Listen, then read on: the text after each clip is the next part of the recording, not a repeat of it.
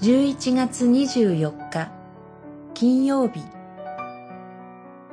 聖書はなぜ必要なのか。歴代史下34章35章。王は自分の場所に立って主の見前で契約を結び主に従って歩み心を尽くし魂を尽くして、主の戒めと定めと掟を守ることを誓った。三十四章三十一節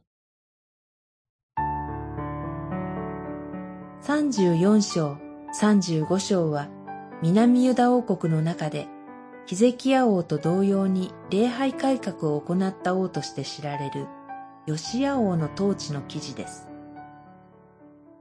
吉谷王の礼拝改革は、偶像の一掃、神殿の修復、祭儀の再開など、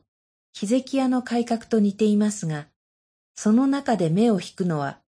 神殿修復工事の際に立法の書が発見されたことです。吉谷王は、この立法の書の言葉を聞き、衣を裂くほど悲しみと恐れを感じました。どれだけ自分たちが神の立法から離れて勝手に生きてきたのかを悟ったからです。そして吉谷王はこの立法の書をもとにして礼拝改革を行いました。聖書は私たちに神の御心がどこにあるのかを教えています。